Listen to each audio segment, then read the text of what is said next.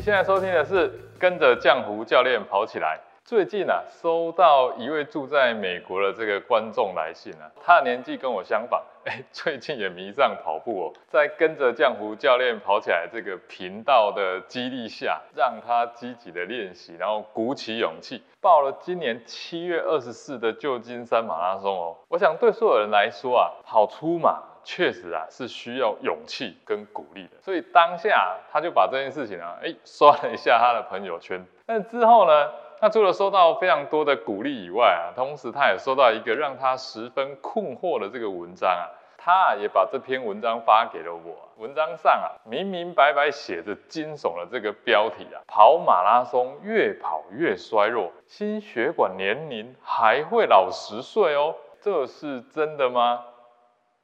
健康刻不容缓，疗愈身心，正念生活。你也开始用跑步改变人生了吗？Hello，你好，我是浆糊教练。好久没有聊聊真的假的这个议题了。哎，过去这种类似的问题啊，我也经常被问到，尤其是初入门跑步运动的这些人，特别会对这些议题在意，因为他本来啊想运动就是为了健康而来嘛。我这个频道所谈的就是这些比较简单、特别适合啊新手入门跑步啊，或者想要了解跑步运动人的收听。我们除了聊运动啊，也聊生活，那也聊健康饮食。欢迎啊，你在这个留言区留言，或是直接写信到。跑步学堂，如果啊你这个话题是我们十到十五分钟内可以解答的，我就会像现在一样，就是为你制作一集节目来告诉更多的人哦。我们每周一都会固定来更新，所以一定要订阅收听起来，还有开启小铃铛才不会错过。哦这篇文章的开头啊，说了一段非常权威的这个内容，内容是这么写的：多项研究已经证实，跑马拉松等高强度的运动啊，非常的伤身。而且啊，会让身体好几天啊处于发炎的状态哦，会增加心脏的这个负担，让压力皮质醇啊升高。那么最近啊，这个英国心血管学会 BCS 在会议上发表研究，声称发现啊，经常参加耐力运动赛事的男性心血管系统会加速老化哦，而且会比实际年龄啊衰老。至少十岁，这个听起来，呃，非常有根据，对吧？那从上面他所说的这个，我也觉得是非常有根据哦。那我们再看看他们研究的对象是谁呢？伦敦大学学院跟两家英国医院的研究人员啊，调查，请注意哦，是三百多名大师级的运动员哦。这些人啊，经常参加马拉松、铁人三项、自行车比赛，呃，而且。男性、女性呃的取样啊是均等的，大概啊平均都在四十岁以上，而且参加过十次以上的这种耐力赛事，而且定期运动啊至少有十年哦。要回答这个问题呢，我先说一个我们比较常见的例子好了。举重选手身高通常比较矮小，打篮球的呢通常呢都比较高大，对吧？那么你会怎么解读呢？好，一般我们都会这样想嘛。举重因为重量的关系嘛，所以一直压一直压，哎，这一定就长不高啊。所以啊，千万啊不要让孩子练举重，而是要练篮球才会长高嘛。你看那些篮球员每个都那么高大，对吧？这样的论述是不是在民间传说里面很熟悉呢？还有另外一种说法就是说，千万不要扛杠铃哦。因为重量一直压嘛，会压到你椎间盘突出哦，哇，好像这些运动都不是很 OK。回头说说刚刚的这个研究对象好了，三百多名大师级的这个运动员的心血管系统，这些人不是我们所谓一般的运动素人哦，这个是大家要先了解的。这个是一个非常明显偷换概念的例子，并不是这项研究有问题，而是发表这篇文章的角度啊是有。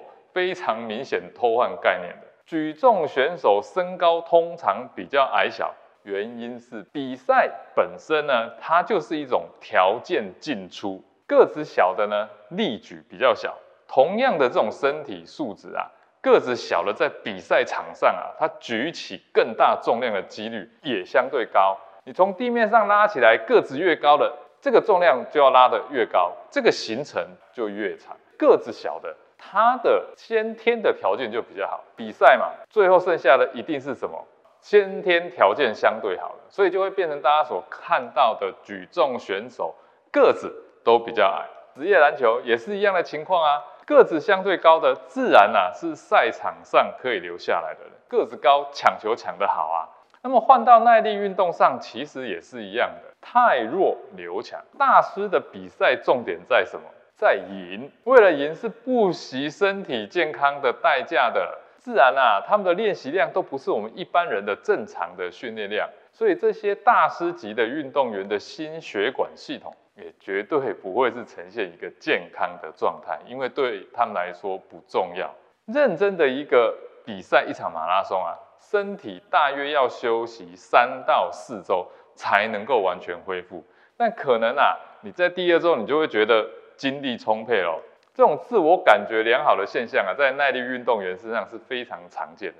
但只要啊实际去抽血检验，你就会知道身体其实还是处于。疲劳的状态，也就是研究报告所说的那一些状态，甚至更多更不好的状态。另外，刚刚所举到的杠铃会压迫到椎间盘突出，也是一种严重的误解。正确的举重过程啊，反而啊是因为腹内压的提升，腹啊是腹部的腹，内是内部的内，压呢是压力的压。它其实啊就像一颗宝藏的气球一样，可以把脊椎的间隙。向上怎么样伸展开来，反而是会把这个脊椎的挤压把它推开，反而是一种保护脊椎的最好运动啊！许多老人家都不敢尝试，但只要在专业教练的指导下，绝对可以枯木逢春，再现青春。如果对这部分有兴趣的人，也可以搜寻一下“枯木逢春”啊，看一下林医师如何帮那些老弱伤残哎恢复健康人生的故事哦。好，总结一下，运动的过程本身就是建立在破坏再重建的一个过程，而重建的过程当中啊，身体会进行超恢复，目的就是让身体变得更强壮，也就是所谓的“凡杀不死我的，必使我更强壮”。所以，适当的运动量啊，以及适应啊，这两个重点也就非常重要。在 KFCS 的训练法所提倡的适应轻松，是我非常推崇的一种训练方式。那么运动的强度的剂量啊，其实是非常个人化的，一定要在自我保持轻松而且兴趣高昂的一个状态下去参与，而且啊，要时时关注自己的身体的反馈，这样子啊，才能够从运动中获得身体上还有心灵上的健康哦。最后啊，也要提醒大家，耐力运动啊是一种累积的表现，是一种复利的投资，千万啊不要把它看成博弈哦，因为只有累积，没有奇迹。那临时抱佛脚参加马拉松赛事的侥幸想法，是真的会让你受伤收场的哦。这期节目呢就到这边，下期节目我将跟你分享运动平权到底是什么。它跟我们一般人又有什么关联呢？其实它非常重要哦，你下一集一定要仔细听听。如果你喜欢这集节目的分享，欢迎到 Apple Podcast 及 Spotify 给我五星评价，而且也可以给我留言，给我鼓励，我一样会收集这些相关的资料，在节目里面回答你们哦。我们下集节目见。